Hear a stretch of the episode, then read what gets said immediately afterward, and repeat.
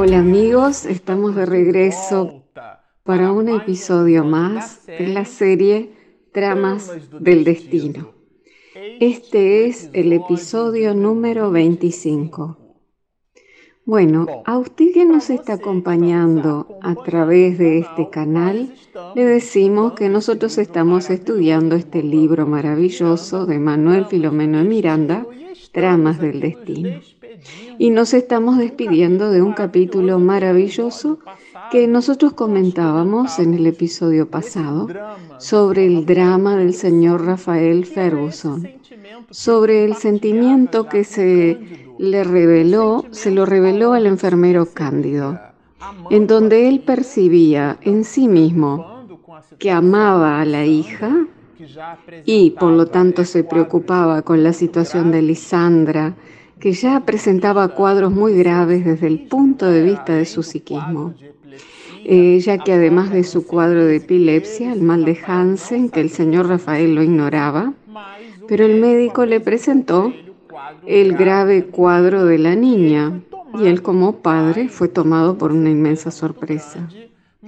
Pero al mismo tiempo él percibía su satisfacción interior por saber que la niña estaba en aquella situación, una especie de odio.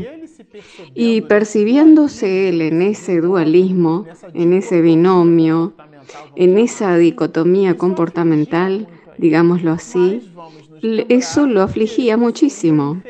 Pero recordemos que él tenía al enfermero Cándido que lo auxiliaba.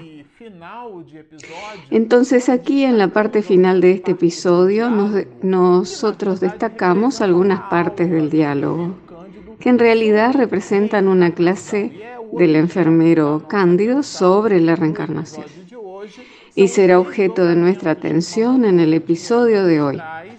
Son los desarrollos que Manuel Filomeno de Miranda nos trae en una especie de explicación del diálogo entre el enfermero Cándido y el señor Rafael Ferguson, porque en definitiva él no lograba comprender aquella situación y el porqué de sus infortunios, principalmente el porqué de su enfermedad. Y recordemos que se trataba de un hombre que fue acometido por el mal de Hansen. Y en aquella época, en aquel momento, esa situación llevaba a que las personas fuesen aisladas. Y así se le prohibió la convivencia con su familia, habiendo sido completamente aislado. Aquel temperamento suyo muy irritadizo potenciaba el proceso provocaba su ligazón con otras entidades espirituales de orden inferior, que incluso construían una especie de conubio vibratorio. Y el enfermero cándido, espírita, de alguna manera lo sabía. Pero claro que los desarrollos espirituales, los que incluso dan el nombre al libro Tramas del Destino, el enfermero Cándido ciertamente no los conocía en detalle, pero en el campo de la intuición, principalmente considerando su conocimiento doctrinario, él poseía dichas informaciones. Y basándose en ese conocimiento doctrinario, en el epicentro de este asunto, la reencarnación, que se trata de la multiplicidad de las existencias terrestres, porque la vida es una sola, pero reencarnaciones tenemos muchas. Por eso Pablo de Tarso dirá que el hombre muere. Entonces ese enfermero cándido le llevará al señor Rafael una serie de informaciones, digamos que exquisitas desde el punto de vista doctrinario. Y Miranda aquí en ese sentido era exactamente ese introito, cuando nos pone la siguiente información. Cándido, que anhelaba lograr un momento propicio para obtener una información más amplia, no desechó la oportunidad. O sea que percibió que el momento era un momento propicio, psíquica y psicológicamente adecuado para pasarle las informaciones al señor Rafael. Eh, yo aquí destaco un punto muy importante, porque muchas veces nosotros le mencionamos a las personas ciertas cosas y no elegimos el mejor momento. Es muy importante el abordaje. Es como alguien que le va a solicitar a su jefe un aumento. Nadie lo hace cuando percibe que el jefe no está en un buen día, que está irritadizo. Entonces nosotros esperamos el mejor momento. Ese tacto psicológico, aquel abordaje que hacemos con nuestro hijo o hija, eligiendo el momento del almuerzo para poder puntualizar un determinado asunto, ese tacto psicológico fue el que utilizó el enfermero Cándido. Él aprovechó que el señor Rafael verbalizaba un conflicto íntimo que él no lograba comprender, ese dualismo, esa dicotomía que comentábamos al principio, o sea, cómo él al mismo tiempo podía amar y odiar a su propia hija. Entonces él va a presentarle un conjunto de anotaciones primarias y ahí comienza a explicarle la reencarnación, cuando nos dice que nuestras vidas se entrelazan unas con otras en un mecanismo prolongado y complejo y trae a colación una bella anotación bíblica que es el diálogo muy clásico entre Jesús y Nicodemos. Entonces, en donde Nicodemos, un doctor de la ley, pregunta, ¿cómo podría un hombre regresar al vientre de su madre? Si alguien no naciera de nuevo, no puede ver el reino de Dios. Entonces la anotación es perentoria. Ella está en el modo imperativo. Eh, nos recordamos de una live que nosotros hicimos y en donde un internauta hizo una pregunta sobre las leyes de Dios y utilizó una expresión que recordaba estos mismos asuntos. Y nosotros en la filosofía del derecho tenemos el hábito de estudiar el hecho de que las leyes son eh, positivas. ¿Qué significa eso? ellas son coercitivas, están en el modo imperativo. Y las leyes de Dios son leyes con eh, L mayúscula. Y no se trata de reglas, como por ejemplo las reglas de acentuación que tienen sus excepciones. Las leyes de Dios no poseen excepciones. Es aquel no matarás y punto final. Las adversativas son resultantes de los gaps de la criatura humana. Y nosotros hacemos un ajustecito a la ley, pero la ley se presenta a nosotros como un mecanismo coercitivo, digámoslo así. Y la reencarnación es un mecanismo coercitivo, es una ley y como ley hace parte de nuestro progreso espiritual.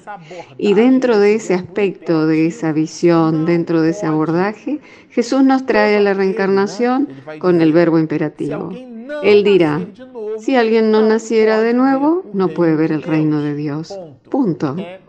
Es necesario nacer de nuevo. Y la pregunta que se hace desde hace dos mil años es, ¿cómo puede un hombre nacer siendo viejo? ¿Puede por ventura entrar nuevamente en el vientre de su madre y nacer?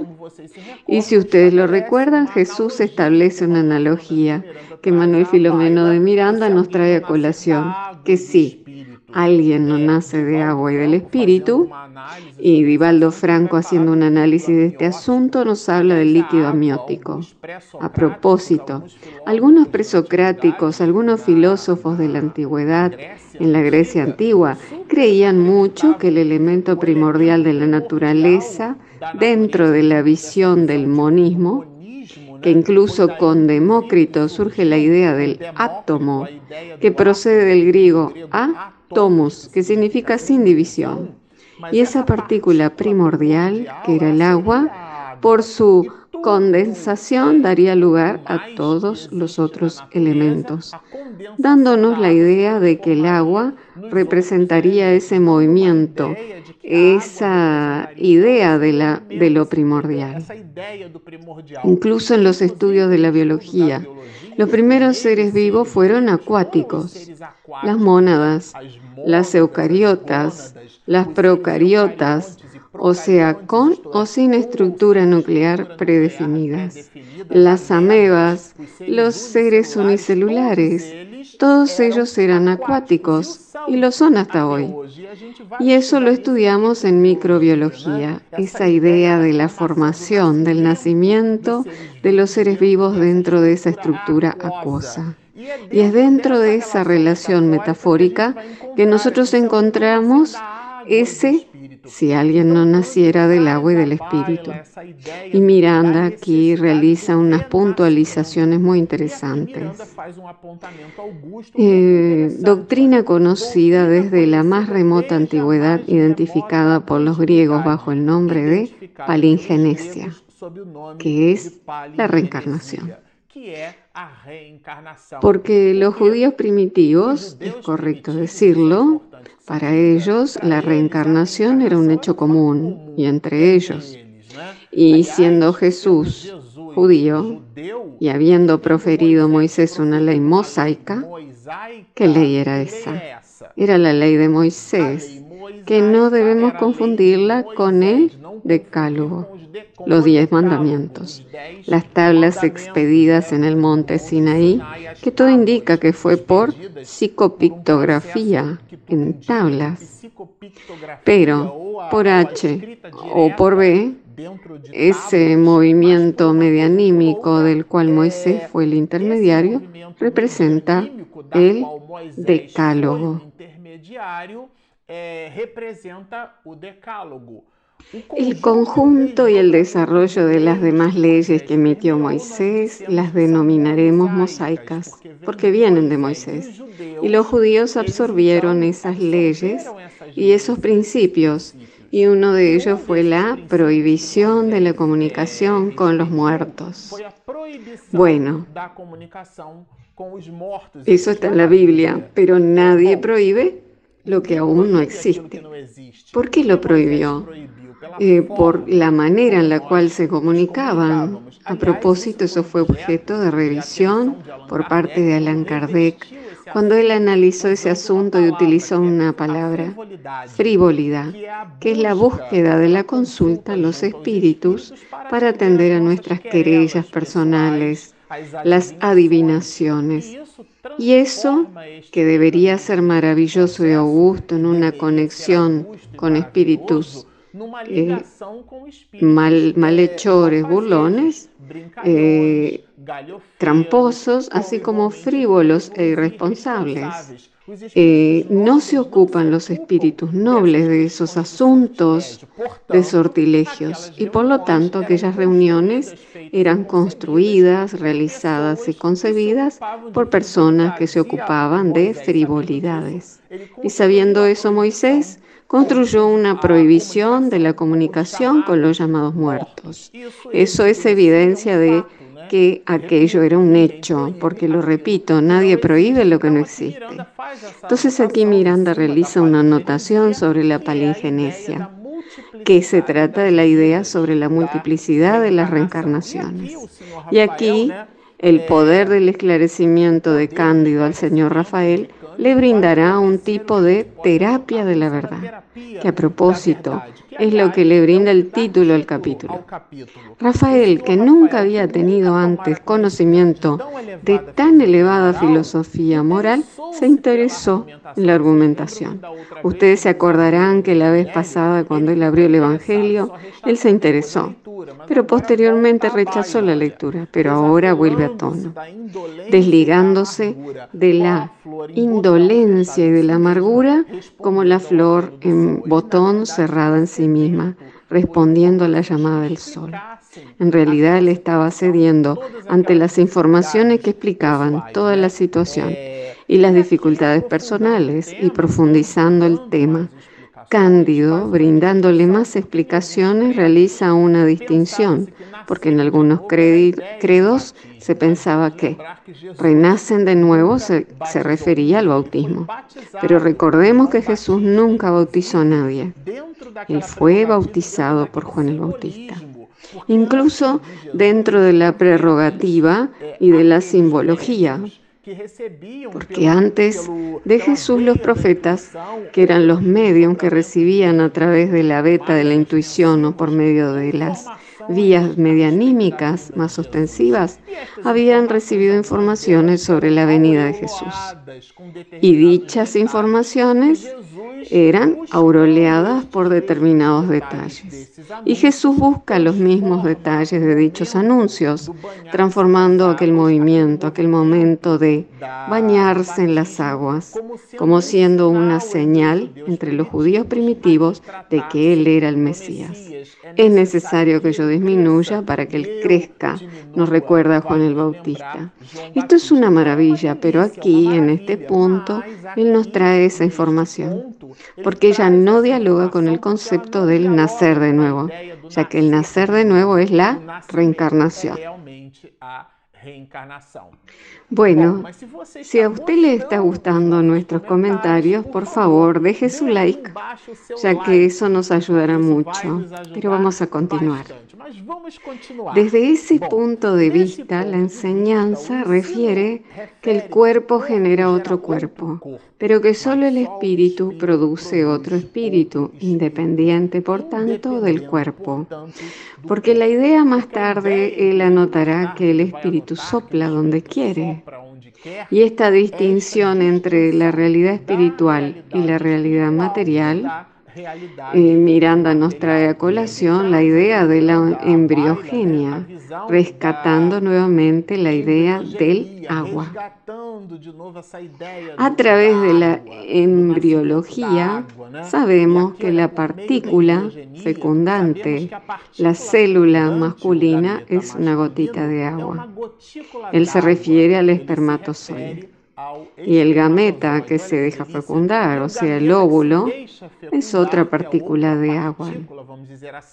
Y allá en la fecundación ocurre el proceso de nidación, en donde las células se van multiplicando para formar una nueva estructura física. Este es el elemento material, pero la conciencia que pulsa es esa realidad, es el alma o el espíritu.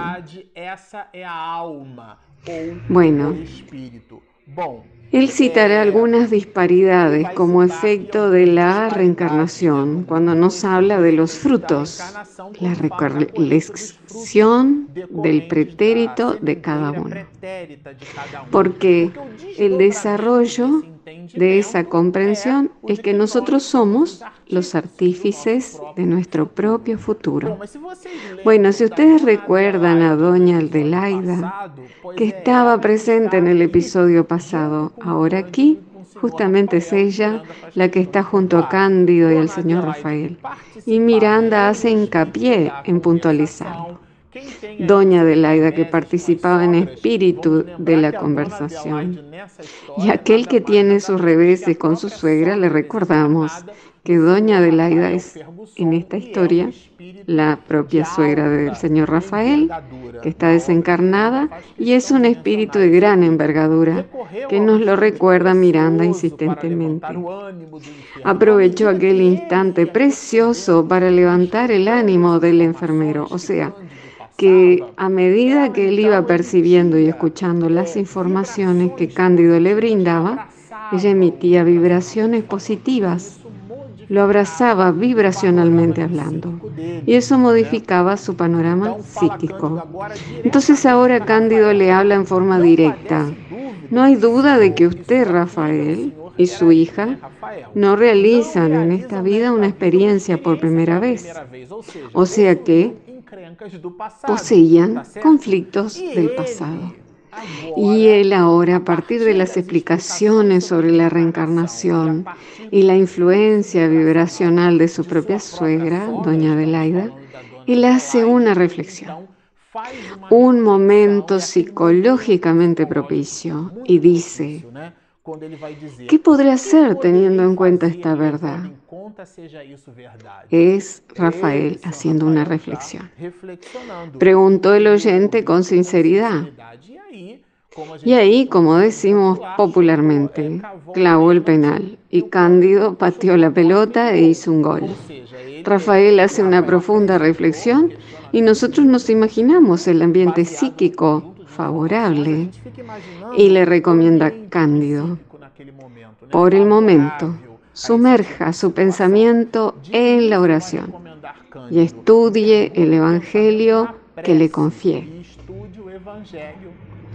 Porque ustedes recordarán que le había ofrecido el Evangelio a Rafael, pero él lo rechazó, lo olvidó. Regresó a su estado psicológico anterior.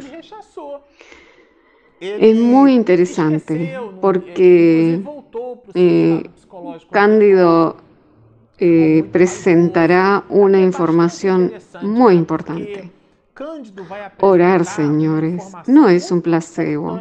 A veces no tenemos lo que indicarle a una persona y le decimos la oración. La oración es una especie de higiene mental. Nosotros expedimos varios comentarios en el canal sobre la oración. A propósito, hablando sobre nuestro canal, si usted lo está mirando y aún no se suscribió, por favor hágalo. Espiritismo y Mediunidades. En nuestro canal estudiamos esta maravillosa obra. Y aquí Miranda a través del diálogo de Cándido le ofrecerá al señor Rafael. Comience por la renovación íntima, ejercitando la humildad. Esa idea de humus, de tierra, todos nosotros somos iguales. Eh, porque la impafia, la arrogancia, esa exacerbación del egoísmo, de la doctrina del ego, porque no hay nada equivocado con el ego. El error es la exacerbación del ego, que se transforma en la doctrina del primarismo de sí mismo. Primero yo, después yo, y si sobra tiempo, yo también. La humildad es el movimiento de la persona en donde la persona se equipa de mejora íntima y lo distribuye para ser cada vez mejor. Entonces la humildad es esa mirada hacia adentro. Y Miranda corona el cierre de este capítulo cuando dice, la oración es siempre el Hijo invisible por el cual el alma asciende a Dios y por el cual el Padre penetra en el hombre. Bueno, nosotros terminamos nuestro episodio deseándoles a todos mucha paz.